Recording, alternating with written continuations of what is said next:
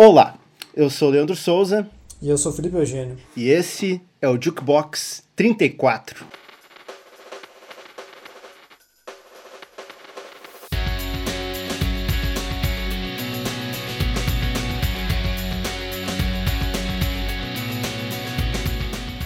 Olá pessoal, sejam todos bem-vindos, bem-vindas à 34 edição do Jukebox.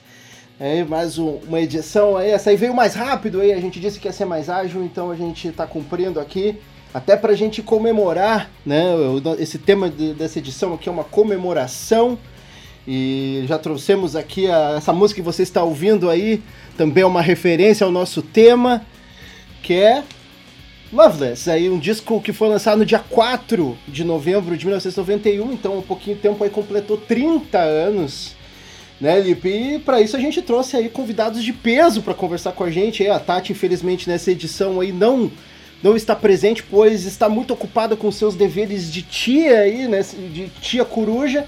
Então deixou aí pra gente tocar esse podcast, né, Lipe? Olá, olá, pessoal. Tudo bem? Uh, é isso mesmo. A gente, para não atrasar ainda mais, né, a comemoração, parabéns atrasado. Nosso podcast aqui gravado rapidinho e trouxemos dois convidados aqui mega especiais para falar da possivelmente um dos discos favoritos aqui de todos os tempos. Tô falando aí do nosso quase quarto integrante, né? Thiago Trindade. Olá! Thiago aqui... já, já, participou, deixa eu lembrar, é podcast do nosso segundo. Eu, eu, eu, eu, participei do Death Heaven, discos, ru disco, discos ruins, discos ruins e é, aquela parada lá dos anos 2000. É isso aí, isso. seja bem-vindo. Obrigado. E, né, até como a gente tá falando aqui de My Blood Valentine e seu Loveless, e ao som de Sum aí, que vocês estão ouvindo ao fundo, é uma referência ao nosso outro convidado aí, que hoje mora no Canadá, em Toronto, e também já esteve no nosso podcast falando também de, de Canadá. E esse era o som que ele tinha na, na música de fundo do programa dele de rádio quando ele era radialista na Rádio Unicinos. Grande Leandro Vignoli, é um grande fã de My Blood Valentine e bem-vindo de volta. Ô, oh, meus caros, uma satisfação é toda minha de retornar aí ao Jukebox para falar aí do My Bloody Valentine, que é um dos meus discos favoritos de todos os tempos. Creio que de vocês também, né? Pra mim também. Se estamos aqui é, é justamente por isso. É um disco aí que é uma unanimidade aí. Quem, quem não gosta de Loveless aí, a gente daí vai ter que conversar sério aí com vocês ao longo do programa aí, porque tem algo errado, né? É, mas antes de a gente entrar aí no, no papo de, de fato, a gente, né, nossos clássicos recados, redes sociais, instagram.com barra jukebox, J-U-Q-B-O-X, segue a gente lá, curte nossos posts, comenta aí o que tá achando do do episódio e também no Spotify, né? Quem ouve a gente pelo, pelo reprodutor aí do podcast do Spotify, segue a gente para receber os episódios aí em primeira mão. Isso aí, e também para quem quiser seguir a gente nossas redes sociais, redes sociais né, particulares, é, pode seguir o Leandro tanto no Twitter, né, arroba Bolotites, ou no Instagram, arroba Bolota, com H no final. E né, o Lipe é arroba com PH e tudo, tudo junto aí em qualquer uma das redes. Aí, Lipe, qual tu tá no Instagram e Twitter? É isso? Basicamente, sim. Esses aí. Tem outras também, mas é o que a gente MySpace? Tem, Fotolog, Orkut, Flickr.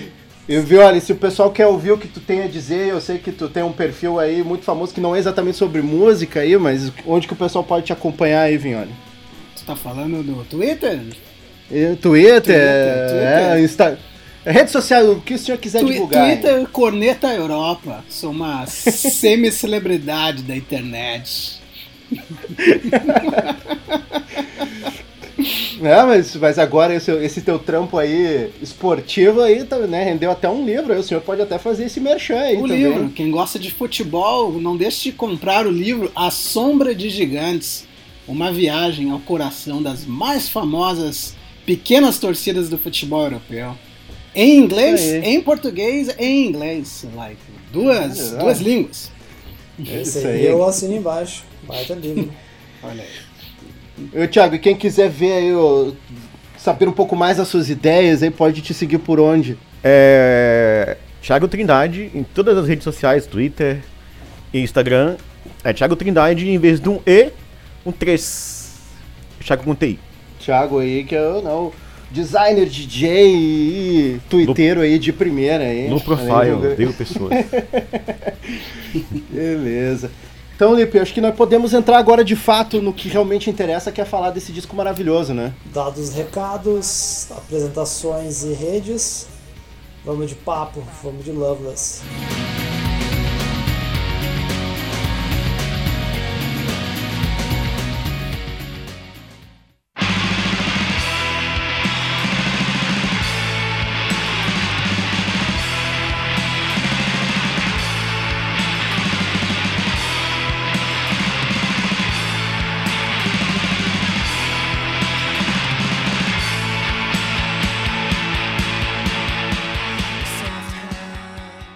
Nossa abertura falamos aqui, né? O Vignoli soltou de que disco favorito de todos nós aqui, possivelmente, né? Aquelas listas de 10 discos aí favoritos de, da vida de todos os tempos. E tem algo muito interessante pra gente falar, né? Porque o, o, o disco foi lançado em 91, foi em novembro. E 91, pô, é um ano que tem discos icônicos, né? Tipo, Nevermind, por exemplo, Ten, do Pearl Jam, o Bad Motorfinger do Soundgarden, é Red Hot Chili Peppers, Screamadelica, e a gente vai aqui... Spiderland. É, Spiderland, do, do, do Slant, Screamadelica, do Primal Scream, do Gitch, Smashing Pumpkins. Mas, né, o, o grande, a grande figura, né, pra gente é o Loveless, que é o segundo disco do do grupo irlandês inglês My Bloody Valentine. Um disco lançado aí pela lendária gravadora Creation. A gente vai falar bastante né, dessa gravadora, mas quem quiser saber um pouco mais dela também, a gente gravou o podcast número 8, tá? já faz um tempinho, mas é um dos nossos favoritos, que é de 10 selos importantes do indie rock. É, é um é um selo realmente muito, muito importante para aquela época e esse disco também é sempre muito atrelado à história da Creation, por algo que a gente até vai comentar mais adiante no podcast. Mas outro disco, né, que eu sei que todo mundo aqui curte bastante, saiu no mesmo dia do Loveless, é o Bando Agonesque do Teenage Fan Club. Vale a pena também lembrar desse, desse disco, né? Então, pô, 4 de novembro aí foi um dia de muito, muito regozijo para o indie rock aí. Um disco escorpiano. Caso eu não esteja muito enganado, o Bandwagon Mask saiu pela Creation também. É, eu não, eu não, não sei com certeza se foi no, na, no Reino Unido saiu pela Creation, nos Estados Unidos eu sei que saiu pela Geffen, né? Mas é. Na... É, o, o My Bloody Valentine, o Loveless é a mesma coisa, né? Na Inglaterra ele saiu pela Creation.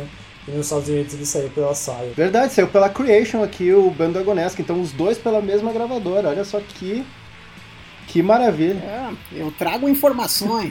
Não se briga com a notícia. é isso aí, né? Jornalismo. Aqui é jornalismo. Eu até tinha sugerido a gente falar um pouco sobre essa coincidência do Bando Agonesque, mas até seria desviar demais do assunto, eu até concordo com os, com os colegas, mas vale a pena fazer esse, essa, vamos dizer, esse paralelo aí para mostrar como foi um ano muito frutífero para o indie rock aí. Mas tem algo, né, gente, no, no Loveless aí que salta mais aí, que faz ele ser tão. Eu acho que vocês até vão concordar comigo. Eu, eu, eu até perguntei pro Thiago essa semana em off. Vocês acham, por exemplo, quem ouve o Loveless hoje em dia tem a mesma sensação assim de mind blowing que, que a gente teve quando ouviu o Loveless pela primeira vez? Olha, dependendo das referências, é acho que é bem possível do que tu já ouviu porque outras coisas parecem datadas, outras coisas daquela época. O Loveless não, não me dá essa impressão. A minha relação, a minha relação com o Loveless foi um pouco, um pouco diferente, assim. Eu já gostava de shoegaze, mas não sabia o que era shoegaze. Já gostava de Slowdive, já gostava de Hyde e tal. E aí meu primo ele ficou muito fã de My Lulu Valentine, e eu já conhecia a banda, de nome, porque o Pete Steele do Tapo Negativo era muito fã. Eu tinha ouvido falar dele numa entrevista no Rock Brigade, né? Olha só a referência, metal, né? Putz. E. E eu falei, pá, que nome massa de banda tal. Aí eu fui escutar, eu acho que depois de muitos anos, e eu achei estranho pra caralho. Eu falei, mano, isso é muito estranho. Não, não, me, não me bateu assim. Só sei que depois, depois passou um tempo e eu achei fantástico, assim, tipo, bateu assim, pá. Meu, foi tipo assim, ó, via Matrix. Mas isso tu já tinha quantos anos, Thiago? Foi começo, do, começo dos meus 20. Pois Tipo, é. entre 20 e 23 anos. Foi mais ou menos por aí. Eu conheci a banda de nome com 17 anos e eu fui escutar ela com 23 quase. Sim. E, Violi, qual é que é a tua história com My Blood aí? Tu tem, tu tem essa memória afetiva, assim, como a banda te impactou? Ah, mais ou menos como o Thiago, eu também, quando era bastante jovem, eu lia mais revistas de metal e gostava muito de metal, né? Slayer, Sepultura, Metallica, claro. Eu já tinha um certo contato com bandas de outros estilos também, por causa da minha irmã, né? Principalmente aquelas bandas dos anos 80, tipo The Cure, Smiths, Jesus and Mary Chain. Foi a primeira banda que mais me impactou, assim, nesse segmento que não era metal, né? Porque é uma banda que faz muito barulho também. O que mais sempre me chamou a atenção no metal era de fato o barulho, muito mais do que a estética, muito mais do que a caveira e Satã, era muito mais a barulheira mesmo, era uma coisa mais transgressora. Então Jesus Mary Chain sempre foi aquela minha a banda passagem assim pro indie rock, ou seja lá como queiram chamar. Daí o Sonic Youth também logo a seguir, porque todas essas coisas foram lançadas no Brasil, né? A minha pra então, a relação com My Bloody Valentine que eu lembro foi que a minha mãe comprou uma TV para eu assistir a Copa de 94. E essa TV, isso foi um pouco antes, em 93. E a TV veio com o HF. Até então eu não tinha o HF lá em casa, então foi quando eu tive a MTV pela primeira vez. Então, quase com 100% de certeza, a primeira vez que eu ouvi My Bloody Valentine foi no lado B da, da MTV e também foi mais ou menos assim. Putz, que banda barulhenta essa aí, e dali em diante eu fui tentar me inteirar mais a respeito. Provavelmente eu já tivesse lido alguma coisa ou outra numa revista e tal, mas assim a memória de escutar My Bloody Valentine pela primeira vez foi deve ter sido ali por 93 ou já 94 mesmo, assistindo algum lado B da MTV. Mas é quando que foi realmente virar a chave, assim, tipo, bah, eu curto essa banda pra caralho, assim. Ah, isso aí daí demorou mais uns, sei lá, dois anos que eu acabei gravando uma fitinha cassete com o Loveless, inclusive, e algumas outras faixas dos outros discos, né? Tanto os EPs quanto o Easy and Anything. Eu, eu fui numa, numa dessas locadoras que na época alugavam CD e, e filme também, e acabei alugando o CD do My Bloody Valentine. Porque eu posso estar completamente enganado aqui, mas eu acho que o Loveless nunca saiu no Brasil uh, em, forma de CD. Porque talvez eu tenha tentado comprar esse disco, indo na Multissom, essas coisas assim, e os caras não faziam nem ideia do que eu tava falando. Aí eu consegui, através desse maluco aí, que ele tinha um, uma, um certo traquejo em, em, CDs importados e tudo mais, eu consegui gravar tanto o Is in Anything quanto o Loveless numa fitinha cassete. Então deve ter sido ali 96, 97. Eu tava ali nos meus 17 anos também, mais ou menos, quando daí eu passei a ouvir com bastante uh, afinco My Bloody Valentine e todas essas outras bandas que eu citei antes também. Só, para deixar mais claro aí pro pessoal que é mais novo, tá ouvindo o programa e tudo mais, fitinha cassete era um negócio que existia antigamente e tal. Você gra... gravava as músicas, esse negócio, e aí a gente colocava num aparelho chamado Walkman e ouvia as músicas. Saía por aí, né? É. Não, não, a, a, minha experiência com My Blood já, já era um pouco na época do, do MP3, mas não muito, assim. Um, que eu, como por morar em Campo Bom, o Lipe né, sabe, sabe disso, não existia muita troca de conhecimento musical por meios, vamos dizer, de, de, de sociais, assim, a não ser que tu fosse muito do metal, assim, do indie rock, pelo menos no meu convívio, não, eu, eu procurava essas coisas sozinho, sabe? Eu, eu lia revistas, no máximo que eu tinha de, de troca de conhecimento era com o, o Matheus Mosma, meu amigo aí, que já participou também do, do podcast aí, do, no, no edição do Mamonas Assassinas e tal. Mas era muito o que eu ia atrás nas revistas e depois na virada do milênio o que eu ia atrás de pesquisa na internet. E no caso do My Blood Valentine foi muito assim um momento que eu tava, sei lá, tava ouvindo. Eu me lembro que eu, eu tava na época de ouvir Primal Scream, que eu tinha desco descoberto o Screamadelic através da Showbiz.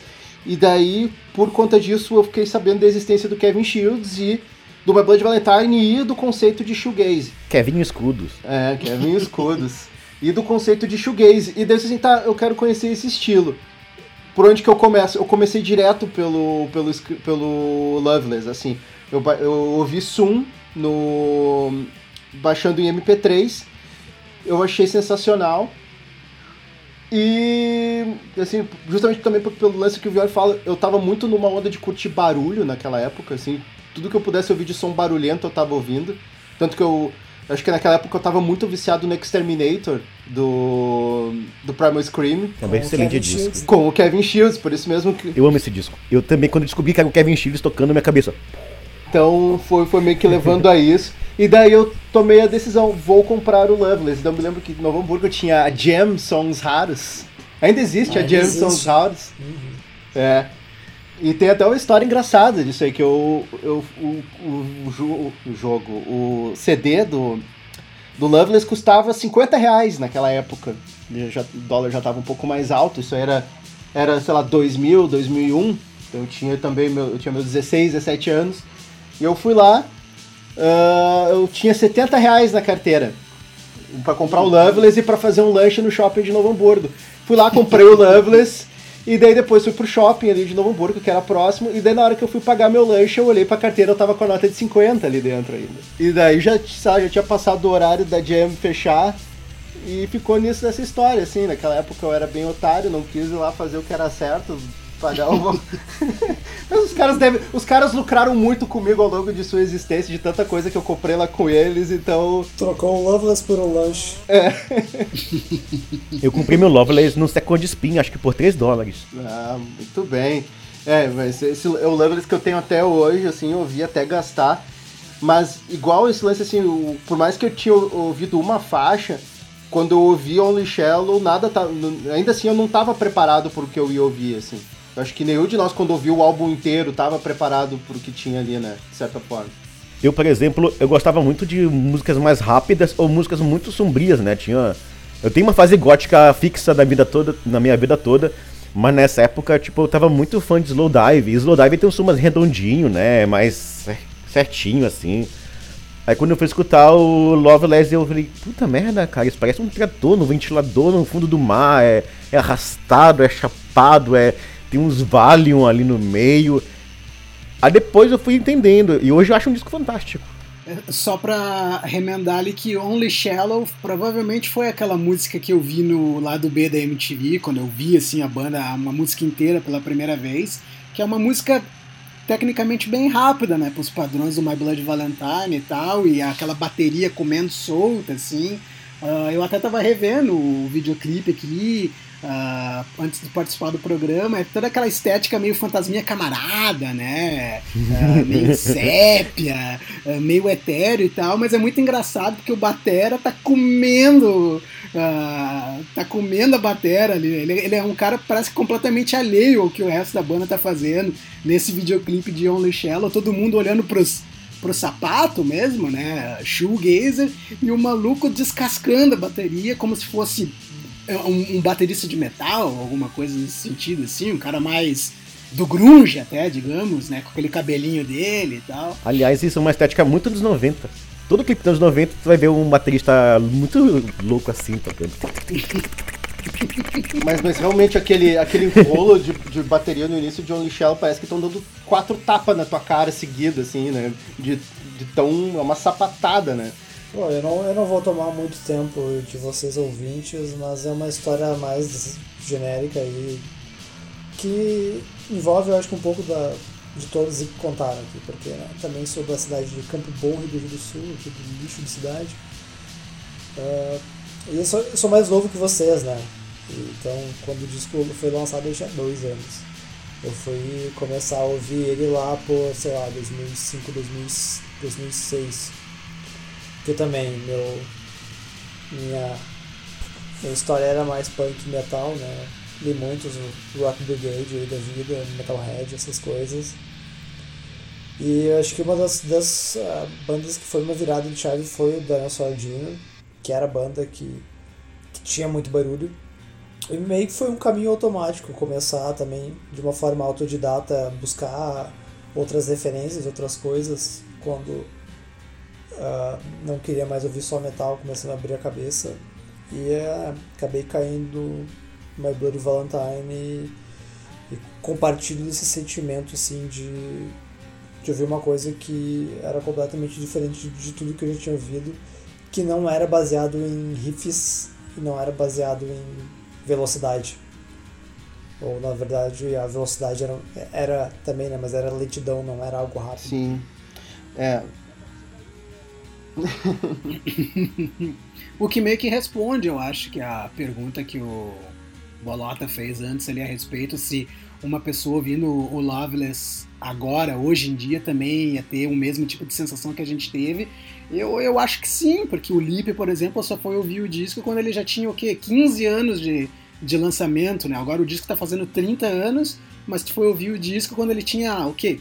14, 15 anos, e o efeito em ti foi o mesmo. Então eu acredito que uma pessoa que não ouve muito tipo esse, esse, tipo de música hoje em dia, um jovem, né, uma pessoa aí de 12, 13, 14 anos e vai ouvir o Loveless pela primeira vez, eu acho que também vai ter o mesmo tipo de, de, de doideira na cabeça que a gente teve quando ouviu. É, é que eu até né, tentei formular uma ideia, assim, porque tu ouve um disco tipo, sei lá, o, o Nowhere do Ride, assim, tu ouve até mesmo o Soul são discos que claramente têm suas qualidades e tal, mas não, né, tu sente que são de outra época, assim, que são, uhum. que são dos anos 90.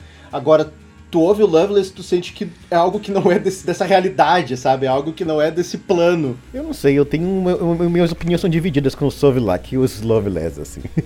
é, não, eu, eu sei que tu, tu é, isso a gente entra nesse assunto no outro bloco ali, que eu, tenho minhas teorias para dizer porque My Blood tá níveis e níveis acima de qualquer outra banda do shoegaze, mas... É, é mas é, acho uma questão de acabar sendo uma questão mais de gosto, assim, também de momento. Não, né? não, existe, existe uma questão estética aí também que eu quero defender, mas não agora, porque a gente tem outro bloco antes que a gente vai falar um pouco da... um pouco do, da história. É, não, não, vou trazer meu, meus áudiozinhos do. Como é que é? Do, do xaropinho. Rapaz! Pare! é. Mas antes vamos falar um pouco, né, sobre a, a história do Loveless. A gente daí depois a gente deixa para depois falar das tretas.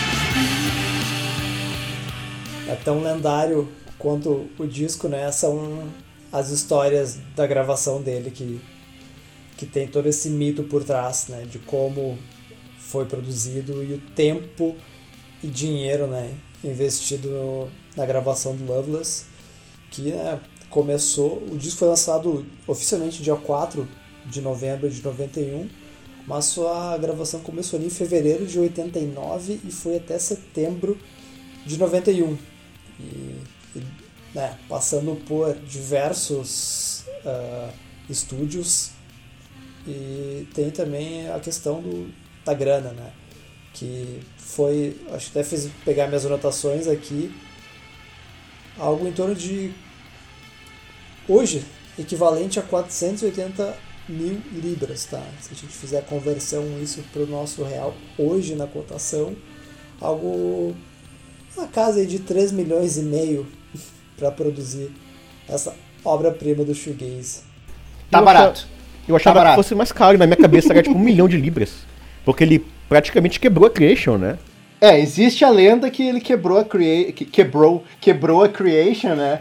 É, e tem divergências aí no, no, no lance do, do, desse custo aí, né? No quanto custou para Creation, porque tem gente que custou um quarto de milhão de libras na época, outro disse que custou 150 mil libras para fazer. E daí tem toda essa questão que o Alan McGee, na verdade, ele que não soube gerir a parada e daí botou tudo. Daí, mas daí a lenda que se perpetuou é que o My Blood Valentine afundou a gravadora, né? É, é discutível, né? Pior que nessa época tem umas histórias muito parecidas, tipo a história do disco do Rap Mondays também, que eles sequestraram as, as, as, as demo tape, os, as masters, sei lá. E que também foi uma gravação muito perfeccionista, foi muito demorada, foi cheio de loucura e perdeu o controle e, e também foi um saldo gigantesco de grana, né? Sim, ah, mas, é... o, mas, o, mas o Rap Mondays era uns porra louca, né, meu? É, assim, isso era né? bem pelo contrário, né? Eles pegavam a grana de, de adiantamento da, da Factory e gastavam tudo em, em drogas. Também, também, tudo foram, isso. Eles não foram gravar o Happy Monday, eles não foram gravar o disco tipo em, no Caribe, alguma coisa. Foi. Pô, tem, tem pô, essa história aí no, no filme, né? No 24 Hour Party People. Vale muito. Maravilhoso. É, se tu vai comparar com a história do Loveless, assim, né, pelo que eu tava. Tem no livro aquele, o 33rd and One Third, acho que é. Que o Kevin Shields, claro, obviamente defendendo do lado dele, que na verdade, por mais que gastaram assim, mas o todo esse tumulto, esse, esse tempo para levar é porque ele tava pulando de estúdio em estúdio e, e os lugares que o Magui tava botando ele eram tudo umas bibocas, uns estúdio barato e que não tinham a estrutura que ele precisava pro som que ele queria fazer, né? É engraçado assim que tipo, um cara que é muito fã do Kevin Shields e também tem esse toque, essa obsessivo, compulsivo pelo perfeccionista é o Billy Corgan, né? Ele, ele a princípio ele também aparece no Beautiful Noise, né? O documentário. Essa é outra boa, boa nota de, de rodapé de referência, né? Que é o documentário sobre uh, shoegaze. Quem quiser saber mais, ou até quem sabe bastante quer ouvir, tipo o Billy Corgan, o, o Robert Smith do The Cure falando sobre as bandas, vale a pena conferir. Não é lá grandes coisas visualmente, mas tem boas histórias tem muito conhecimento. Sim. E eu acho assim que a virada de toda a cena britânica foi quando apareceu o Cocktail Twins. Praticamente todas as bandas daquela época mudaram depois que eles apareceram. O The é, Cure é, começou a fazer e, um. E o Jesus, né? E o Jesus. o Jesus. também. Mas é que eu acho que o, o Cocktail ele deu essa coisa mais psicodélico, sabe? Ele afastou o pessoal mais do pós-punk, do gótico. Sendo que o Jesus, ele é mais. Ele é do pós-punk do gótico também, né? Apesar de ser barulhento. Sim, acho que quando a gente olha pro, pra história do My Blood Valentine, pô, a banda foi formada em 83. E ela teve essas encarnações e uh, indefinições né, de estilo. Que teve uma época que eu acho até o som meio parecido com Wedding Present, algo mais pós-punk. E um ponto de virada é o EP, né? O You Made Me Realize, que é ali que a banda começa de fato a investir em, barulho. Né? Mas uma coisa do Loveless, mais especificamente, assim, é que meio que o processo de evolução e amadurecimento do Loveless não foi algo que apareceu só no Loveless, né? Existiram as duas EPs que foram que saíram ao longo da produção do álbum, né? Que, que foram bem marcantes, assim, não sei se vocês curtem também, eu acho a Glider EP maravilhosa, assim. Sim. O Glider e o Tremolo, Tremolo né? também. Eu acho que isso aí até faz, faz parte da questão contratual, né? De tanto tempo que tava é. levando para sair o disco e acabaram saindo esses EPs. É, dá, dá pra ver ó, que a banda tava fazendo bem uma gestação, né? E um, acho que é no, no Trêmulo que já aparece Sum, por exemplo, né? Que depois acabaria no Loveless praticamente com a mesma versão. Uh, então, acho que a banda tava ali nesses dois EPs que eles lançaram antes. Por isso que pelo esse motivo aí que o Lip disse, talvez por uh, questões contratuais, eles já estavam ali experimentando e fazendo uma gestão daquilo que seria o Loveless, né, no, nesses dois EPs. Eu, eu, eu gosto muito da Glider porque eu acho que a Glider é o que traz realmente o elemento mais de textura do álbum, porque na Glider que tem a Glider, que eu acho uma, uma faixa muito massa, instrumental, mas ela tem muito disso do, das guitarras oscilantes, assim, né, que estão muito presentes no, no, no Loveless. Desde que tem o disco, você já. Como é que tá a questão de, de creditado engen engenharia e produção do disco? Porque pelo verbete tá como os dois, os dois irlandeses da banda, né? O Kevin Shields e o Colin. Uh, mas tem as histórias também que tiveram inúmeros, né? São cerca de 16 pessoas creditadas no disco. Tem o É, Alan tem- Mulder. Amo esse cara. No, no- nas notas de rodapé do vinil vinha todos os, os engenheiros que passaram pela produção do disco, e eu acho que o número é esse aí que o Leandro acabou de dizer, 16, e inclusive dizia o nome de todas essas pessoas, inclusive aqueles que só fizeram o chá. É, é mas daí no- nos depoimentos que o Shields deu nesse livro aí, né, que, que, eu, que eu cheguei a dar que eu, dei- que eu li, ah, os dois que realmente fizeram diferença, obviamente, foram o Alan Mulder, que diz que o Alan Mulder era, foi o cara que, assim, que conseguiu trans, era, eram as, no caso, eram as mãos do Shields na mesa de som, assim, ele conseguia pegar o, o som que o Shields tinha na cabeça e, e mexer os botãozinhos ali do jeito que ele queria. E tinha um outro cara que era. Eu esqueci o nome do, do magrão, o Anja, Anjali alguma coisa, Anjali Dutt. É uma moça essa, essa pessoa. É uma moça? Olha só. Sim. Eu não prestei Ela- atenção nos pronomes no, no livro em inglês ali, então. Ela esteve bastante envolvida depois na produção do Definitely Maybe, inclusive. Ah, olha só. O- e pior que o Alan Mulder, tu vai- pega qualquer disco que ele meteu o dedo, as guitarras elas são bem definidas, tem uma parede sonora muito foda. Tipo, eu acho que são poucos engenheiros e produtores que conseguem isso, sabe? É, o Alan Mulder tem. Esse aí tem um currículo invejável. Então, porra, tu pega o Melancholy dos Smashing Pumpkins, aquelas muralhas de guitarra é uma coisa de louco. Mas, e o mas pensa assim, né? É um disco que tem. É tão famoso pelo, pela sua dinâmica de som. Pelo, pelo- é um disco mono, né? Sim. É, e o- o- um dos requerimentos do Kevin Shields, desses, desses vários estúdios que ele acabou passando aí, que o Bolota mencionou antes, que eram meio que de baixa qualidade e tal, passou por vários engenheiros e ele não gostava dos engenheiros porque ele sempre achou que os, seus- os palpites eram meio furado e tal. E chegou num ponto que, enquanto ele estava gravando os vocais, ele a Belinda, ele simplesmente não deixava ninguém nem ouvir o que ele estava gravando. Ele pedia que os engenheiros esses fossem do lado de fora do estúdio. É um, é um dos mitos aí que tem na- nas gravações do Loves. Ele se recusava que alguém ouvisse enquanto ele estivesse gravando as próprias músicas. É, isso aí pode, pode ser um mito, mas faz total sentido, né? Quando a gente acabou de falar sobre nossas experiências de ouvir o Loveless pela primeira vez e ser diferente de tudo que a gente tinha ouvido. é Tu pensa num engenheiro que está acostumado a trabalhar com um tipo de som mais tradicional, um trabalho mais normal. E aí chega uma banda como essa que tem uma ideia do que quer fazer de, de som, da sonoridade, e o engenheiro simplesmente não sabe o que fazer, né? Tenta trazer eles para aquela coisa básica. Mas tu pensa que engraçado, assim, né? Os caras, esses engenheiros aí, né? Obviamente eles vêm com um estúdio contratado, eles vão lá, bate o cartão pra ficar o dia inteiro sentadinho do lado de fora do- da, da- da sala de gravação, assim, né? Imagina que. mas, mas- mas é um baita emprego. Não faz Eu- nada eu- eu e- queria- e ainda faz parte da história do Loveless. O, o- o meu top 5 empregos da vida seria ser engenheiro de som do Kevin Shields. Outro, outra trivia interessante desse álbum é que todo mundo pensa na sonoridade do- dos vocais, né? E das guitarras. Pensa assim, ó. Bah, foram gravadas trocentas camadas de guitarra e efeito no vocal, quando na verdade é o oposto. São trocentas camadas de vocal e, efe- e efeitos na guitarra. E assim, ó, os vocais foram gravados num deck separado, de 24. No deck Ah, separado de eu não 24 sabia disso, eu faixas. achava que fosse ela. E são tipo 15, 10, 15 faixas de vocal, tanto da Belinda quanto do Kevin, sobrepostas em muitas das faixas. Por isso que aquele, aquele som do vocal parece tão massivo.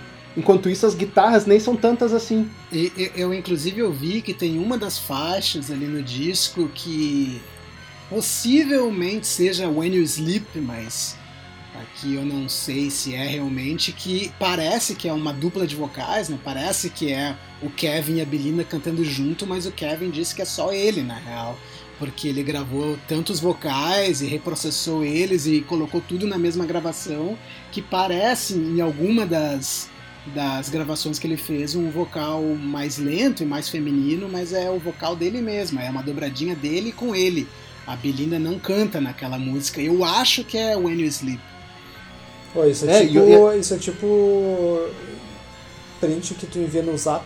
Tu vai enviando, vai É. enviando, vai perdendo a qualidade, tu vai, não vai mais identificando. Não, e até a, que- e até a questão também do, da sonoridade, assim. Ele fazia de propósito, às vezes, ele, ele tocava as faixas levemente desafinadas e o efeito de trêmulo criava o, o tom afinado. Nessa, nessa entrevista aí que o Kevin Shields deu mais recentemente pro, pra, pra Fender, né? Ah, eu assisti essas duas entrevistas e ele fala bastante sobre isso, que muitas pessoas tiveram a impressão na época que ele usou muitos pedais e, e- e efeitos de distorção, mas a maioria dos efeitos ele usou tudo, usou o trêmulo mesmo, né? Ele usou mais o, a parte já embutida na guitarra ali, mais do que pedais de distorção e outras coisas do tipo. Por isso que eh, esse lance que eu tava comentando do disco sem mono, porque o som, o, a, digamos assim, a experiência de ah, do som ocupando a sua da cabeça da pessoa era muito mais com oscilação e volume do que exatamente com um joguinho de direita e esquerda, ou sabe? Que nem- Isso.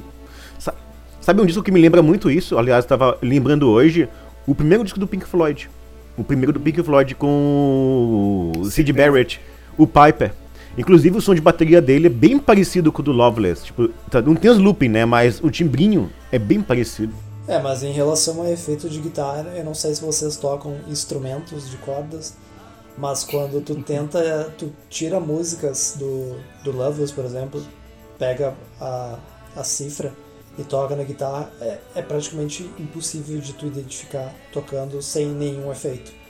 Tipo, a impressão é que não é a mesma música, então o, o trabalho ali é, é, é abissal.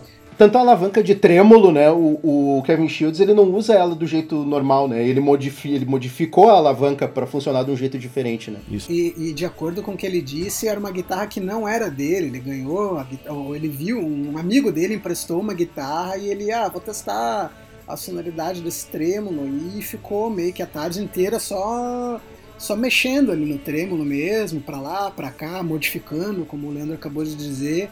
Então, tipo, o Kevin Shields, ele parece um cara m- modesto, assim, até o momento que ele consegue ser, né? Dizendo que não fez nada muito original e tudo mais.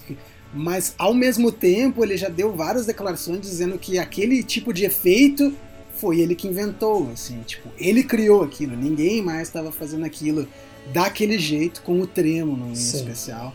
O, o que não é ser modesto, né? Quando, alguém chega e diz eu inventei isso, é o contrário de ser modesto, mas enfim.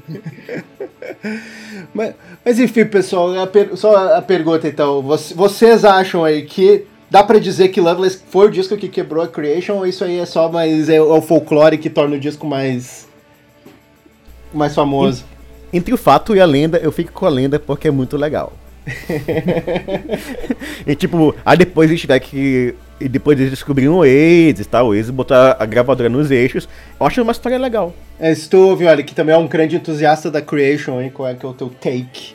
Eu, eu- eu acho também que é uma história muito legal, mas ao mesmo tempo descobrindo mais sobre a Creation e o Alan McGee, ah, eu provavelmente acharia que o Alan McGee inventou uma grande história só pra.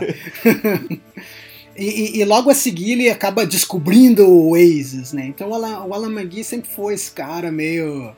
Eu sou fodão, eu estou fazendo muitas coisas legais. Pô, eu acho que de, de, de contexto tem, tem a questão, né? Se a gente tá falando de shoegaze, praticamente as principais bandas do shoegaze gravavam pela Creation, né? E não é só o Slowdive e Ride, tinha tantas outras, né? Bull Radleys, Lush, Felt. O Surf Driver. é, Telescopes. Mas nenhuma dava dinheiro. É, realmente. existe Nenhuma dava dinheiro. de fato, né? My Blood também não deu dinheiro. Acho que só o Primal Screen deu dinheiro pra eles e o Jesus, São talvez. Depois o Oasis, né? todas elas né, conseguiram, acho que, reconhecimento depois, né? De fato, a, então a gravadora tinha na mão muito artista foda, né? Muito, tem muito disco clássico muito bom, mas que não, não gerava renda, né? É, eles, ele, é, o Shoegaze, ele teve aquele problema muito grande, que ele fez, tipo, um apêndice evolutivo entre os anos 80 e os anos 90, né? E quando chegou o Britpop e o Grunge, eles foram completamente esmagados. Porque, tipo, um lado era uma coisa mais hedionda na Inglaterra, e outra parte era o grunge, né? Que era, tipo, pura raiva do sucateamento, do bem-estar social. E, cara, a tristeza acaba sendo passada. Por, é, esses caras acabam, acabaram passando, passando por cima desse pessoal, tipo um trator. É um, uma coisa muito fortes, é, assim. Um, um, curto período.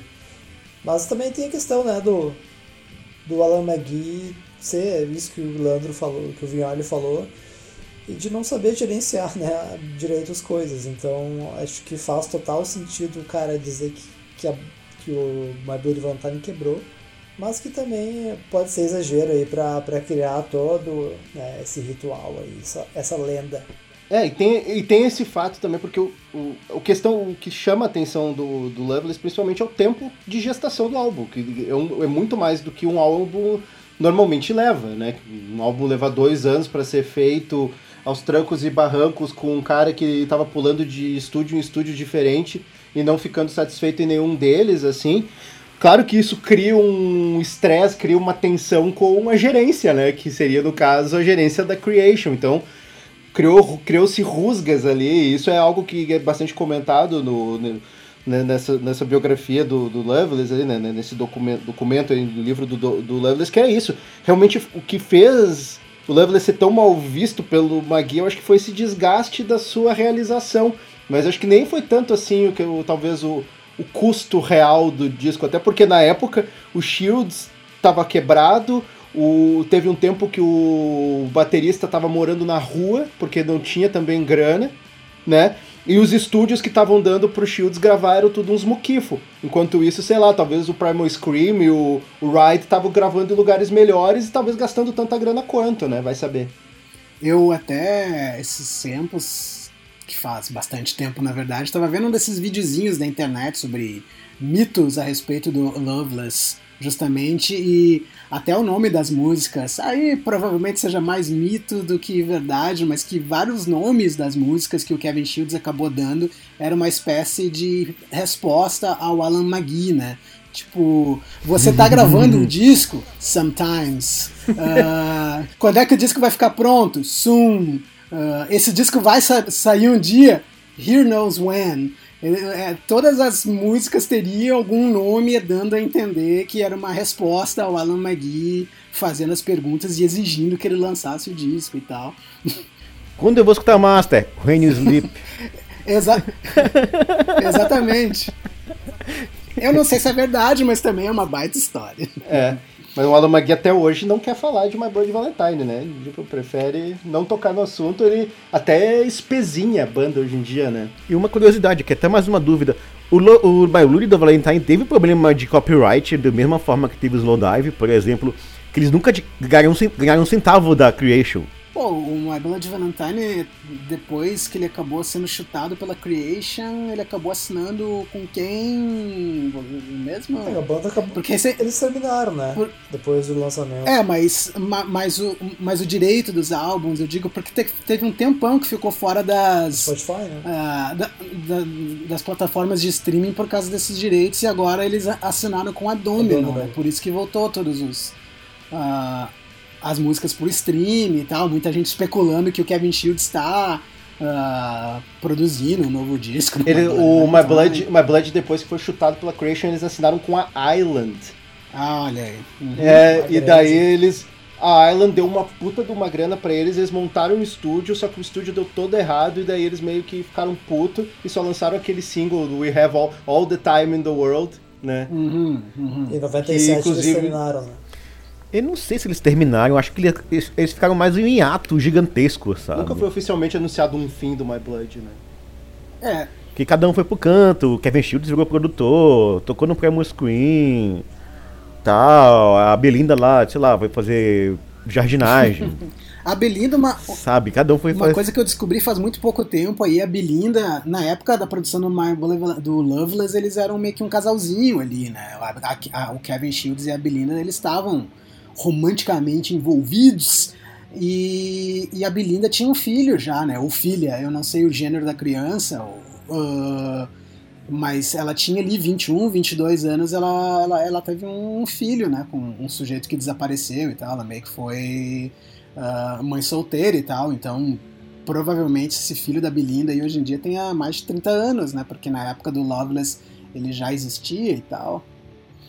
E, ela, e, e como o, o, o, Thiago acabou falando, né? A Belinda totalmente sumiu, né? De todos os integrantes do My Blood Valentine que acabaram fazendo ali uma participação aqui e ali, a Belinda foi a única que meio que quase nunca mais fez nada até o retorno do My Blood Valentine em 2008, né? Sim, 2008, 2013, eu acho, não foi?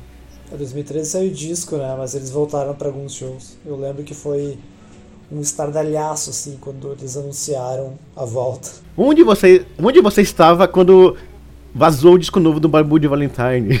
Não, mas antes, antes disso tem uma história boa. Se não me engano, eu vi, olha, tu comprou o ingresso né, do, do show do, do retorno do My Blood e depois foi pensar se tinha grana para viajar pra Europa, né? o que no caso eu não tive. Ah, quem nunca, né?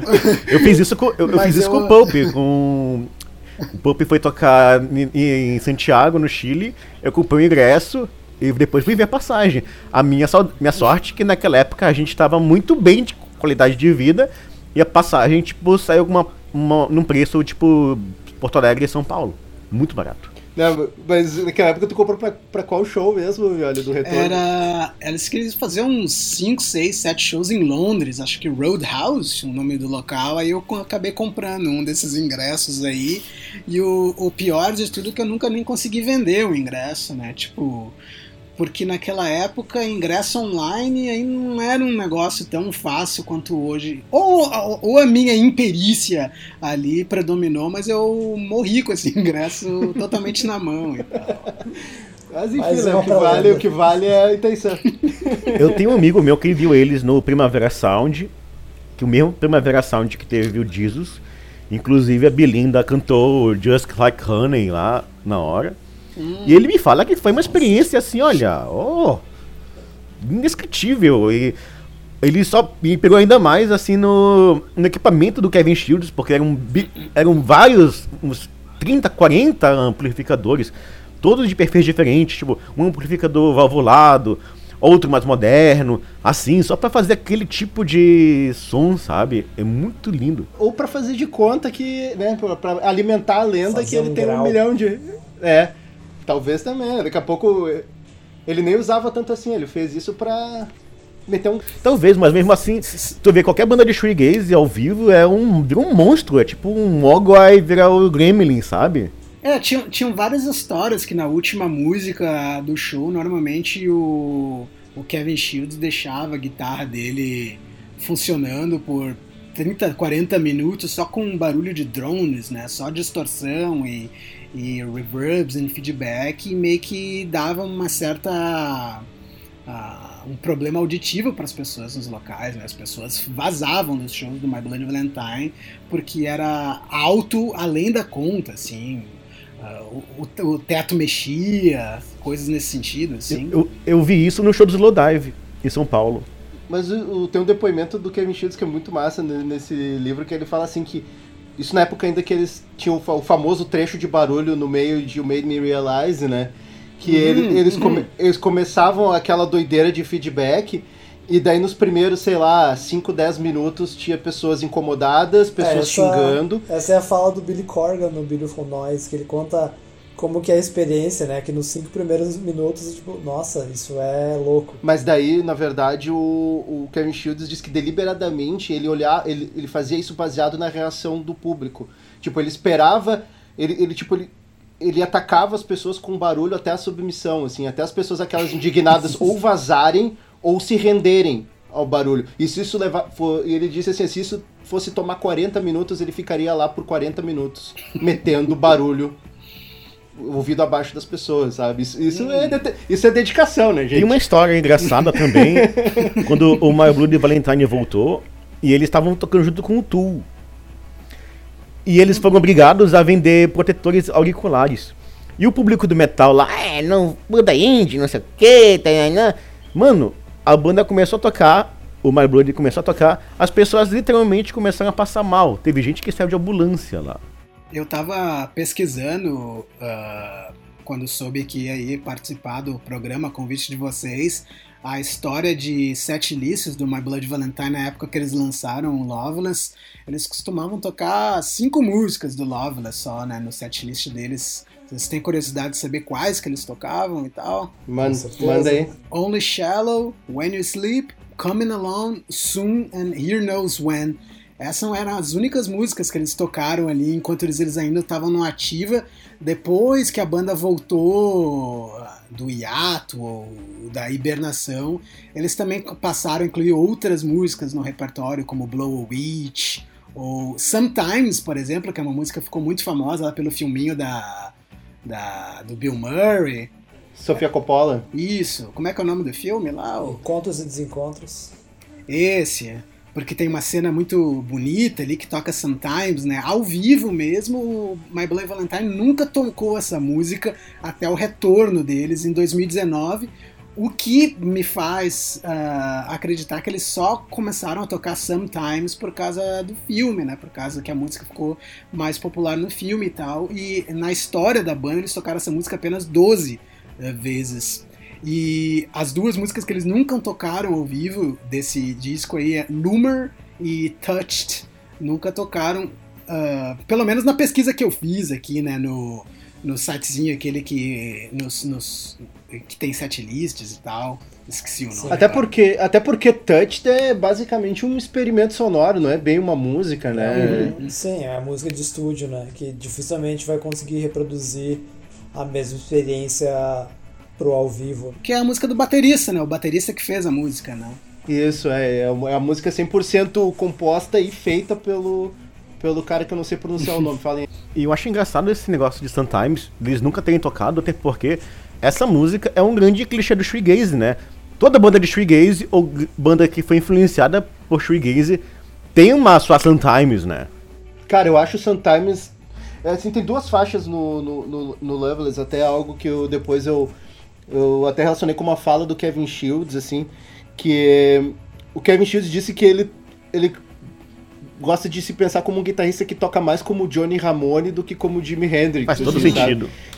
E daí tu pensa, tu ouve uma faixa tipo Loomer, palhetada para baixo, tu percebe, mesmo com todo o efeito, tu percebe que é um lance meio punk rock, embora não tenha bateria, e é uma, é uma levada percussiva de guitarra ali, né? E, e tu ouve Sometimes também, é uma, é uma balada, de, é uma música, uma, é viol, uma, tipo uma balada de violão aquilo ali, só que com aquele drone grave por trás, né? Até algo que uh, tava lendo hoje de manhã, até comentei com o Violi, que eu tava lendo sobre Pink Noise, né? Que é bem isso que o, o tal do, do som rosa, que tem o white noise, né? Que é, é simplesmente barulho te, te lavando, e o pink noise que é essa coisa barulhenta, porém com aquela frequência grave por trás que dá uma, uma pulsação. E isso é algo que é presente em todo o Loveless, né? Hum. É, e, fica e fica representado pela capa, né? Mas hum. aproveitando aí. Isso não, mas, isso, mas isso não é proposital. É uma coincidência. É. O Shields disse. Só fazendo um link aqui, eu achei, eu achei engraçado tu falar de Ramones, porque eu sempre via muitas fotos promocionais do, MB, do My Blood Valentine eles usando camiseta do Ramones, né? E é engraçado que uma banda assim tão simples consegue uma amplitude tão grande, né? Tipo, influenciado, influenciou muita gente, eu acho. É que eu, eu ouvi o Kevin Shields também dando entrevista a respeito do Johnny Ramone, dizendo que tem, tem muitos, bateria, uh, muitos guitarristas técnicos e tal, mas que se tu estudar um pouquinho mais e passar ali horas e horas uh, uh, prestando atenção e estudando, você consegue repetir o que ele faz, mas com o Johnny Ramone era mais complicado, porque é muito difícil fazer o que o Johnny Ramone fazia durante duas horas inteiras, né? Por mais simples que fosse, porque era. Porque, porque é meio cavalar, né? É um trabalho Sim. que exige físico e determinação. Eu acho realmente impressionante o que o Johnny Ramone fez, porque passar 40 anos tocando e nunca ter aprendido. Eu acho realmente. Mas vamos aproveitar então esse papo aí sobre outros artistas, né? E, e a influência e o, e o, poder que o Loveless teve na cultura e o que, que veio depois aí no, no próximo bloco.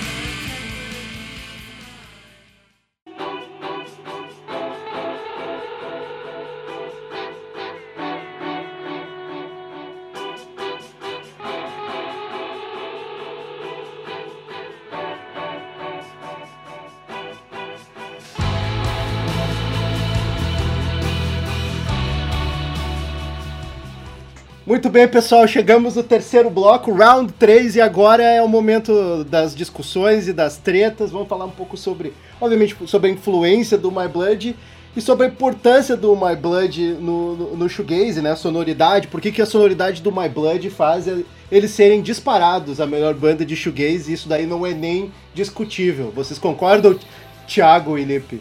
É o que tu disse. Eu... Porque eu sei que eu e o Vinholi concordamos nisso aí. Agora vocês dois aí, né? Vocês querem dizer que Slowdive é uma grande banda de shoegaze? É que são escolas diferentes, né? São escolas diferentes. Cada cena musical. Como assim? Quantas escolas existem dentro do shoegaze? Ah, são umas quatro. Que assim. É subdivisão da subdivisão. é que assim, cada banda, é que cada banda teve uma importância diferente e influenciou artistas diferentes. Por exemplo, o Slowdive pegou mais um pessoal do pós-rock, por exemplo. Tu pega o Blue Day, aquele EP, de coletânea de EPs. Tem muita coisa lá que é do Mogwai, tem muita coisa que é do. aquela banda que tu gosta lá da Islândia, o.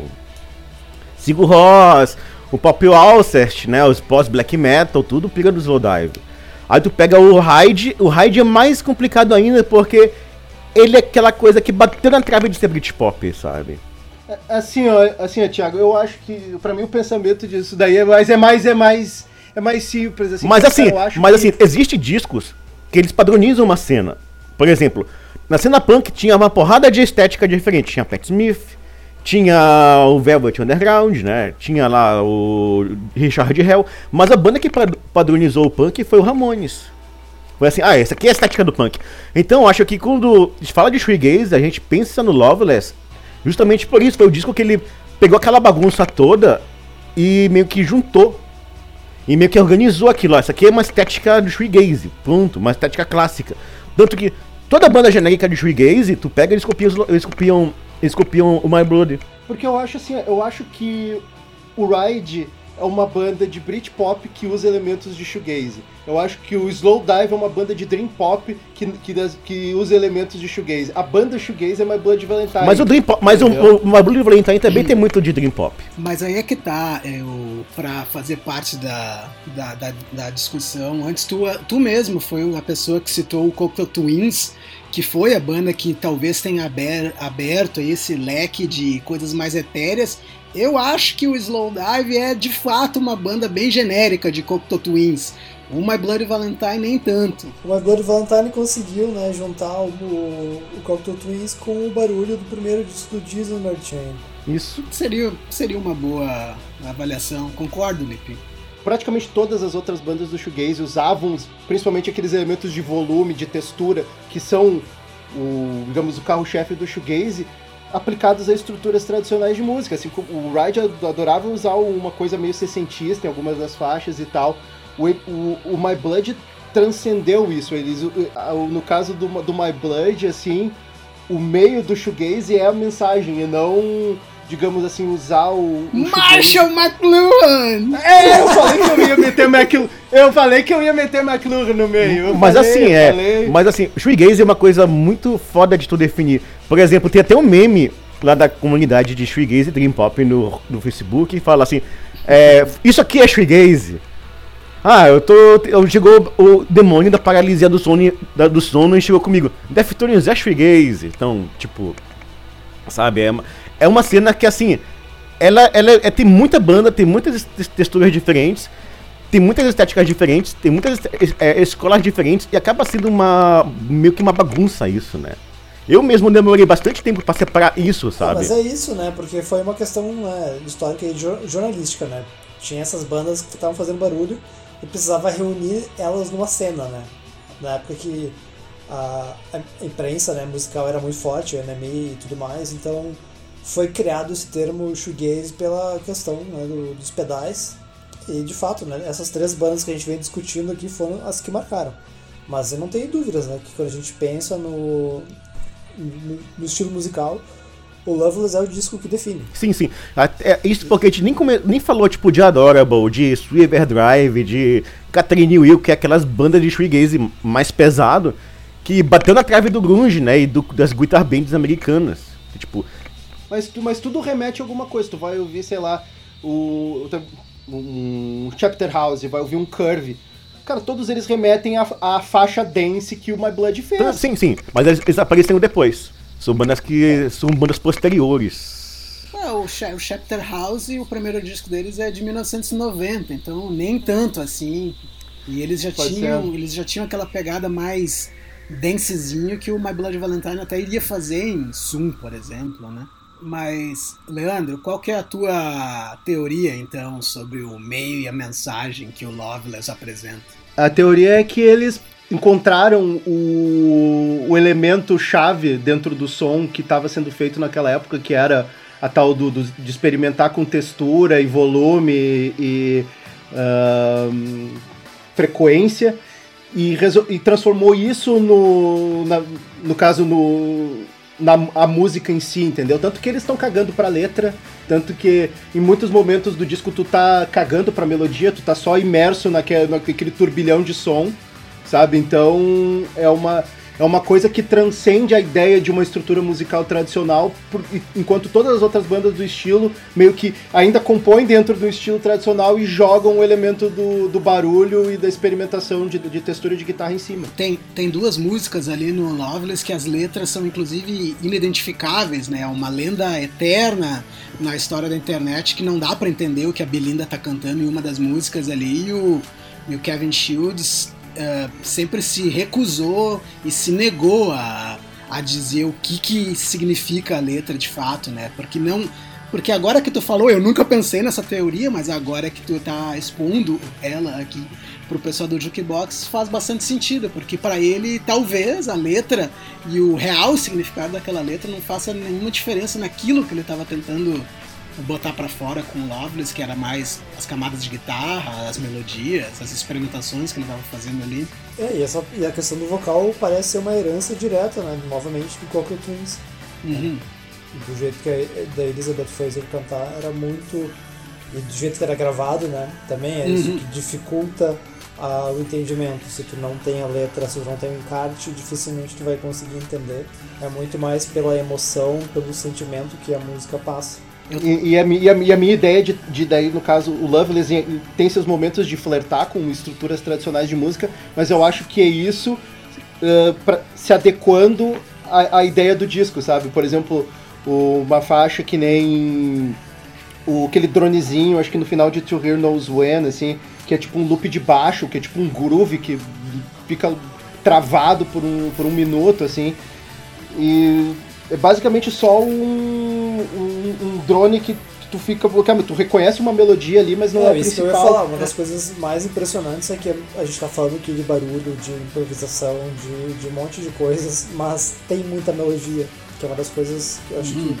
que, que mais me chama a atenção nessa estrutura, é de ter e, essa, as melodias legais. Só pra continuar nessa treta aí, My Blood Valentine, Slow Dive, eu tava vendo um, uma entrevista do Kevin Shields e da Belinda de, na época ali, 91, 92, o disco tinha acabado de sair.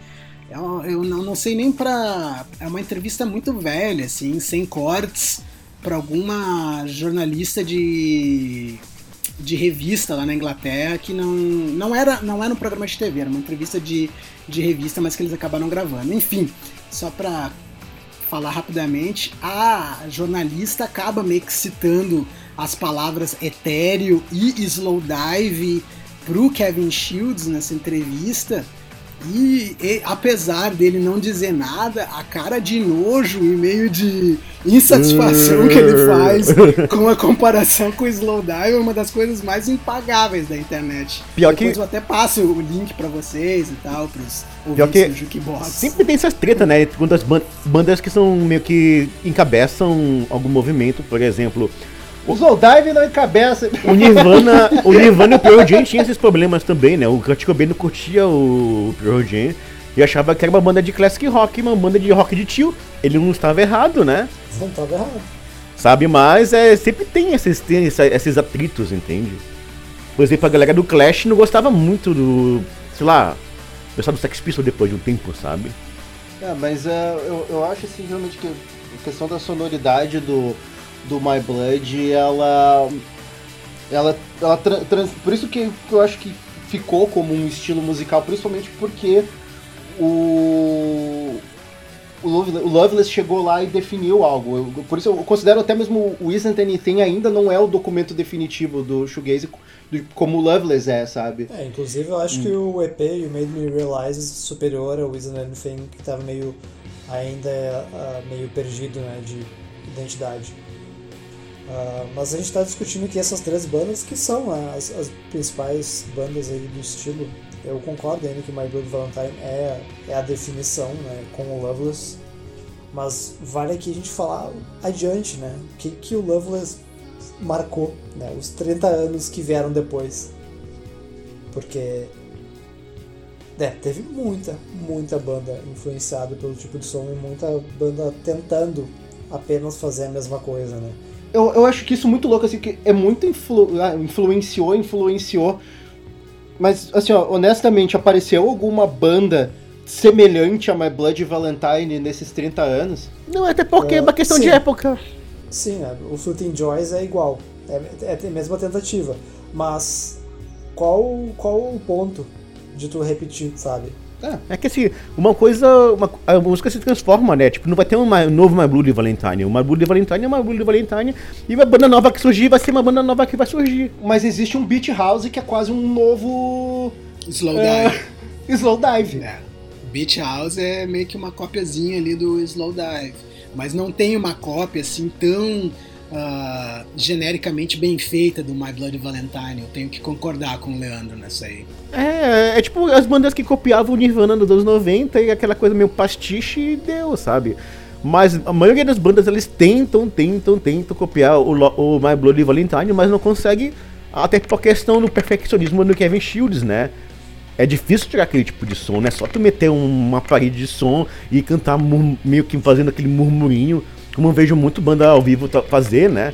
Não é, não é, não é assim. Eu, eu, eu, só consigo lembrar do, do Fleeting Joys como uma banda assim mais próxima do, do Loveless. Uh, mas o que eu queria falar era além disso, né? Não só tipo bandas grandes, até quando a gente fala de novo aí do documentário né, do Beautiful Noise, tem Robert Smith do The Cure falando da importância do Loveless, inclusive ele diz que é um dos tá ali entre os três discos favoritos dele. Tipo, um disco que, que marcou e influenciou, de certa forma, o, o Billy Corgan do Smashing Pumpkins e o Trent Reznor do Nine Inch Nails. E, e aqui eu tô falando de três bandas com vertentes diferentes que pegaram a influência né, do, do My Bloody Valentine para botar dentro do, do seu próprio som. Aliás, uma da, um dos maiores bugs que eu tive na minha vida com o shoegaze, assim, no geral, foi que eu sempre gostei de, gostei de shoegaze, entre aspas, né? Mas eu não sabia o que era shoegaze. Por exemplo, dois discos meus favoritos da minha adolescência foi o Samaze Dream e o October Rust do, do, do Typo Negative. E são dois discos diretamente influenciados pelo Loveless. Tipo, são discos que não existiriam se não fosse o Loveless. Então, tipo, é muito doido essa jornada na música, né? Tu vai escutando as coisas, vai descobrindo e tu faz todo aquele, traceja, aquele tracejadinho, assim, sabe? Do que. Da tua da tua jornada, do que tu fez, do que tu escutou. É muito doido. E, e, e várias bandas de metal mais recentes, né? Vocês falaram Sim. no programa sobre Death Heaven, que é o que é sempre a escolha mais óbvia quando vai falar essa mistura de shoegazer com black metal, mas tem outras tantas, né? O Alcest, que é uma banda que o Thiago gosta bastante. Sim. Várias dessas bandas de metal mais atmosférico, seja lá o nome que queira dar. Acho que é o exemplo clássico, né?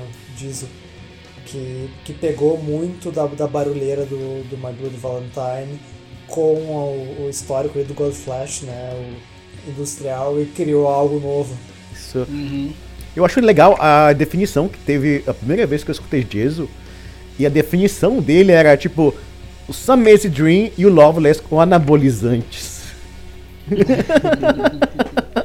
mas é, mas é muito, é muito interessante isso assim do porque do, da, dessas influências no metal, assim, porque o Lipe comentou do Fleeting Joys. Na época que eles saíram, lá 15 anos atrás, eu achei bem massa porque era uma banda que foi um belo, uma bela emulação de My Blood Valentine, embora né, não chega no nível, né, é um bom, é um bom genérico, mas um, eu acho que em termos de intensidade, assim, de sentir realmente algo, o barulho intenso e poderoso, eu acho que eu só fui sentir algo parecido quando eu ouvi o Sam Bader do, do Death Eu ia falar exatamente isso, por isso que a gente é amigo. Que é, assim, um, que que- ter- um estilo que ficou conhecido como Black Gaze, né? Inclusive a Mas- capa é parecida, né? Uma capa rosa, meio cheio de. Sim. Mas tem também o chamado New Gaze, né? O Isso. Thiago também gosta da banda Nothing, que Amo. eu acho que é um dos ex- expoentes né, do, desse chamado New Gaze, que também é um Uhum. shoegaze É o... musculoso. Ah, o Nothing era uma banda meio que de punk antes, né? Então é meio que é naquela linhagem mesmo, meio punk emo shoegaze. Pra, pra, mim, pra mim, a coisa que mais perto chegou de emular o Loveless foi quando o My Blood Valentine voltou e lançou o próprio disco deles. mas é isso, mas é isso mesmo, é, é tipo essas encarnações da música, é, cada coisa faz de uma forma diferente, né? Que tipo, Mas agora eu pergunto pra vocês, deu certo? Cara, quando eu botei aquele disco lá a primeira vez pra rodar, dei o play na primeira música daquele disco do My Bloody Valentine, eu, caralho, meu, é como se essa banda nunca tivesse nem ah, hibernado tanto tempo. Eu acho que é um disco tão maravilhoso quanto os outros da carreira da banda, na real. Eu gosto desse disco, mas acho que ele não envelheceu tão bem. Principalmente se tu for perceber, por exemplo, os discos do Slowdive e o disco do Hyde, que eles meio que deram uma modernizada, deram uma evolução na banda, sabe? Eu, eu particularmente, eu acho Putz, o eu discos de volta, o discos de volta, o do, Slow, o do Slowdive mais redondinho, assim. Enquanto o Slowdive acertou muito na volta, o White cagou fora do público. Terrível. Tanto que, assim, esse disco, ele tem um, um novo... Abriu uma, uma um novo gap de fãs.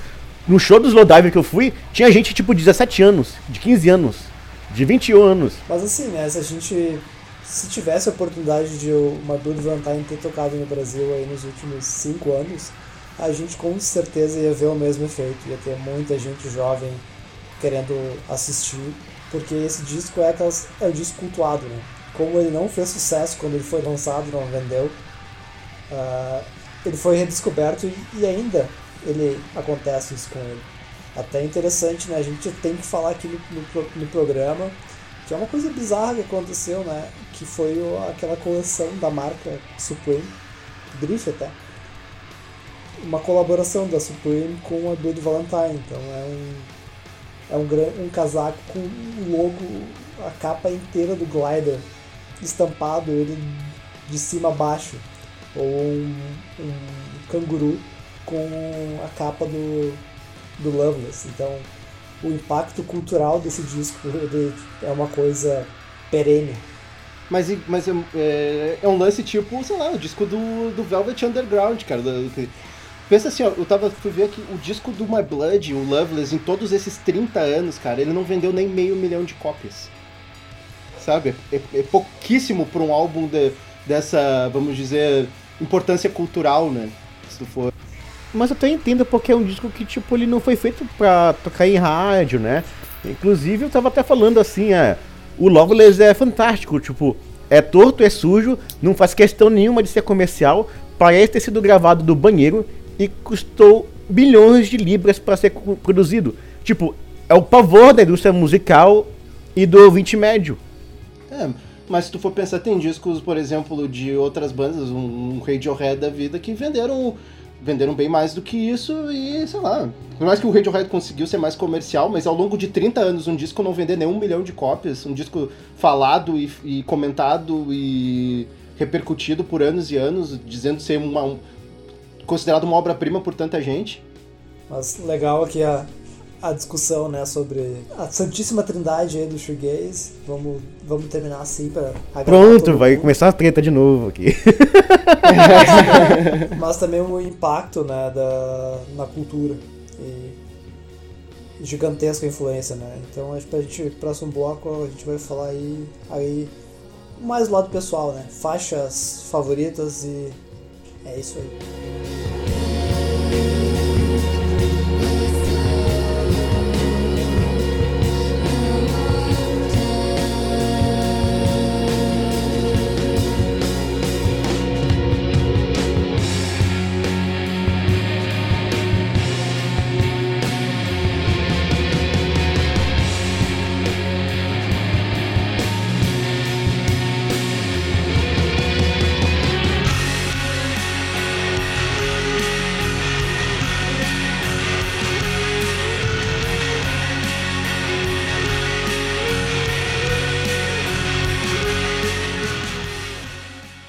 Já falamos bastante sobre a produção, sobre contexto, sobre a importância do, do Loveless na, na música e na cultura.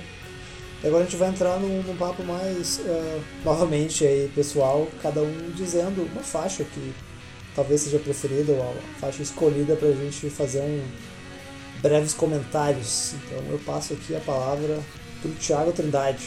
Thiago, qual, qual a tua música? Eu gosto pra caralho de Coming Alone. E é engraçado que é uma festa que não foi minha, a primeira faixa que eu gostei do disco, né? Tipo, claro, né, que eu a primeira música que me pegou foi You Sleep, porque eu tocava em festinhas, né? E também Only Shallow e tal. Mas de, de todos esses anos, tipo, quase 20 anos escutando esse disco, Coming Alone é uma música que ela cresce, sempre cresce bastante, né? Ela tem um, um, um loopzinho de bateria que eu acho fantástico. E tem uns barulhinhos, tipo, que parece tipo uns plânctons marinhos, sabe? É, é, é uma psicodelia marinha muito foda. É, é, tipo, eu não sei como descrever aquilo, sabe? É, é bizarro e é bonito é, com uma, uma paralisia do sono, uma, parece uma projeção astral, mas tudo no fundo do mar, sabe?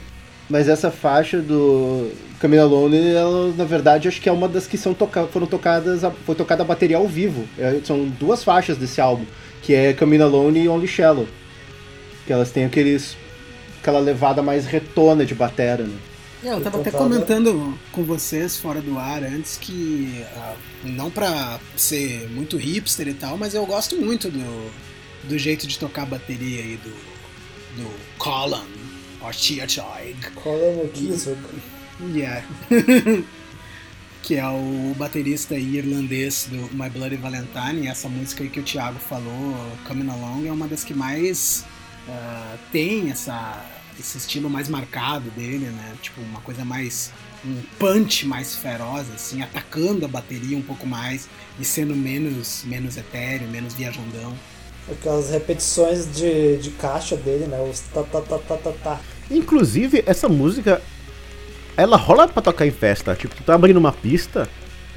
Tipo, pra batizar a pista, por exemplo, é uma boa música pra tu fazer isso, sabe? É. E ela, ela, ela é relativamente dançante. Tá, eu vou, vou pra minha faixa que eu acho que é a mais. É, é, eu acho que é a mais representativa do que o, pra mim o disco é, que é esse lance de. Ao mesmo tempo que tu é seduzido pelo álbum, tu é meio desorientado e às vezes até meio incomodado por ele, que é To Hear Knows When. Que é uma faixa que ela. Ela é sustentada em cima, parece de uma nota única o tempo inteiro. Uhum. É, sabe, aquela que é... Né? E... Já parece uma flautinha. Não, não, é que tem um, tem um vocal da, da, da Belinda que ela só fica fazendo. Ah, ah, sabe? O negócio é assim.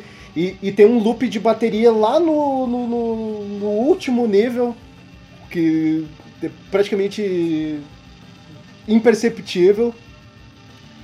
E, e tem as guitarras que parecem um enxame de abelha. Às vezes, e, eu, eu, às vezes eu comparo essa música com um lance meio quando tu tá dormindo no escuro e tem uma mosca voando no ambiente, sabe? E às vezes a mosca tá longe e daqui a pouco a mosca vem e voa perto do teu ouvido.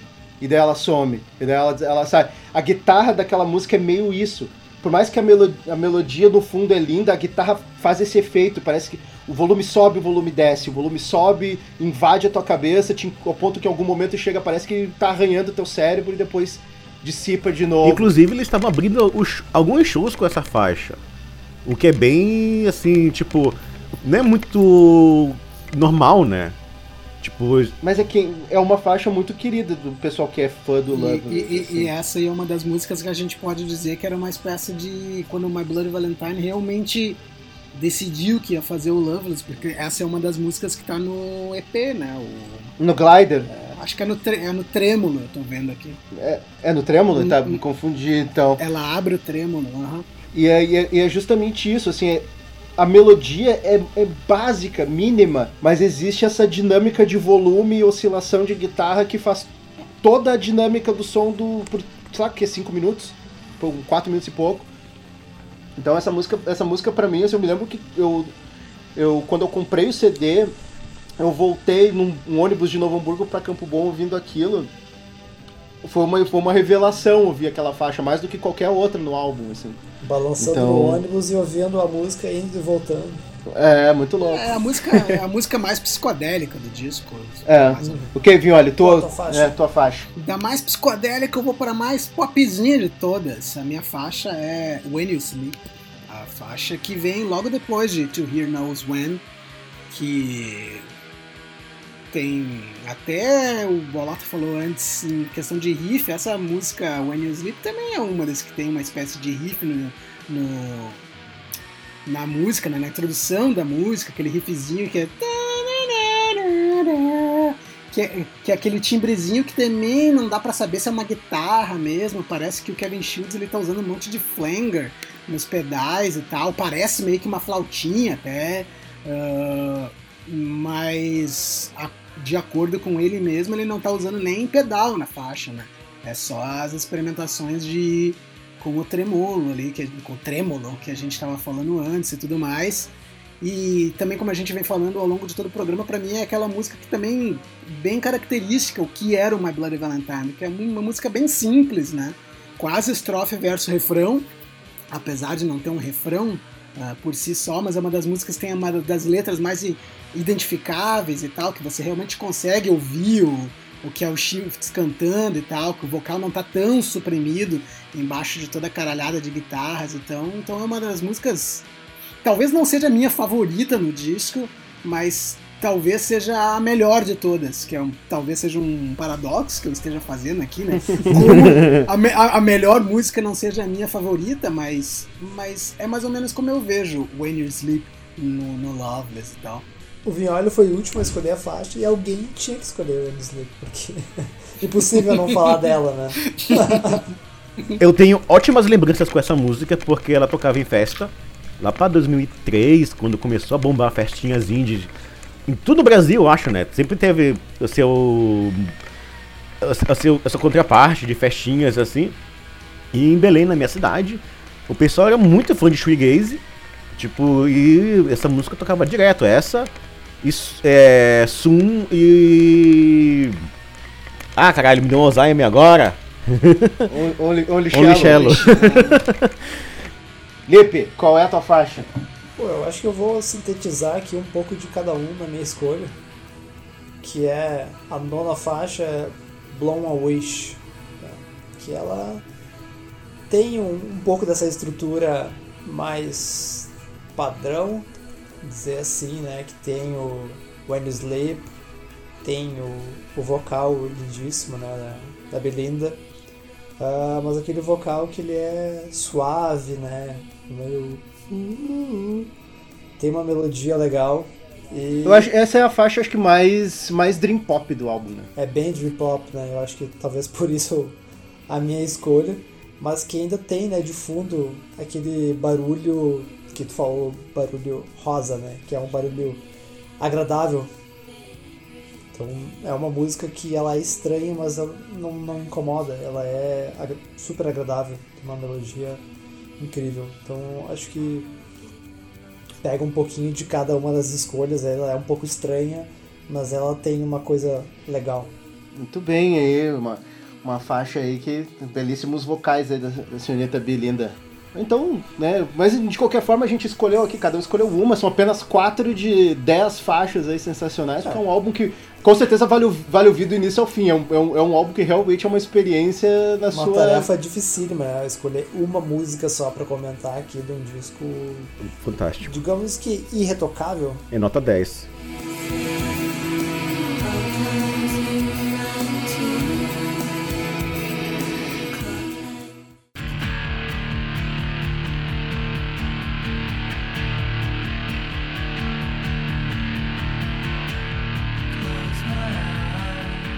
Muito bem, meus queridos. Chegamos aqui ao final, depois dessa conversa aí sensacional com nossos convidados aí sobre um disco tão sensacional quanto aí o Loveless do My Bloody Valentine. aí chegamos ao final aí da nossa 34ª edição do Jukebox. Primeiramente, gostaria de deixar meu agradecimento ao meu xará e meu amigo aí de miliano, Leandro Vignoli. Obrigado mais uma vez aí por, por pintar aqui no pedaço para falar com a gente. Bom, eu que agradeço aí a participação, sempre uma honra participar aqui do Jukebox. uh, principalmente sobre esse grande disco do My Bloody Valentine. Valeu, Lipe, valeu, Leandro, valeu, Thiago. Um abraço a todos os ouvintes, nos ouvindo aí também. E pode dar o um recadinho, né? De novo ali, vamos repetir, falando no começo aí, né? quiser seguir aí no, no, nas suas redes sociais e também quiser fazer aí o merchan do seu livro aí que eu, eu já li e recomendo, excelente. Eu li, escrevi e li o livro A Sombra de Gigantes. É um, é um, livro, é um livro de não ficção sobre futebol, uma viagem que eu fiz para a Europa. Ah, o subtítulo do livro é uh, Uma viagem ao coração das mais famosas pequenas torcidas do futebol europeu. Então fica aí, também me, podem me encontrar lá no LinkedIn, me oferecer emprego. Estamos aí na luta e no, na, na correria. Na, na correria, exato, obrigado. Tiago, também a gente agradece aí novamente né, a parceria aí, tua, tua experiência aí, conhecimento, trazendo aí uma, uma visão aí. Pro... É o sócio, né? Já, quase só. É, já falei, né? Quase um Nosso, sócio aqui, né? Do, praticamente do, do quarto integrante. É sempre um enorme prazer, eu sempre gosto muito de conversar com vocês.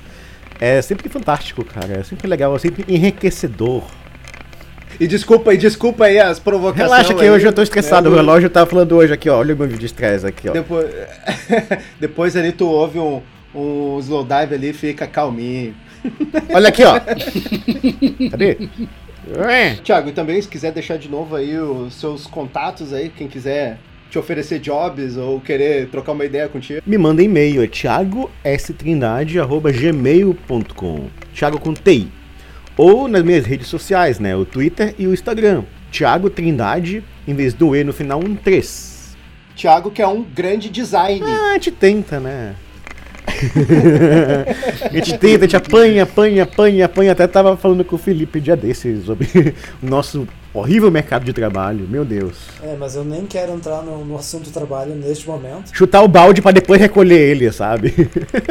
eu quero mesmo é agradecer, né, todo mundo que ouviu a gente até aqui. Nosso muito obrigado, né, de, de coração. Ouviu aí a gente e curtiu. Compartilha, né, o episódio aí com os amigos, com as amigas. Posta lá nos stories, marca a gente, a gente reposta. Isso ajuda a gente bastante.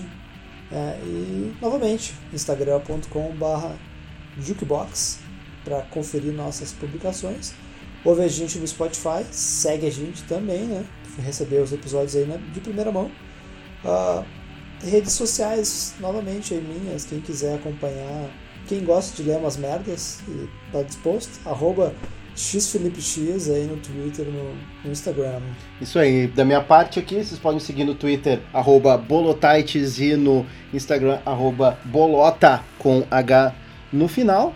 E eu acho, dito tudo que havia para dizer aí, depois né, de mais de uma hora e meia de podcast aí, mas de altíssimo nível. Tudo que eu posso dizer para todo mundo é: nos vemos no Jukebox número 35.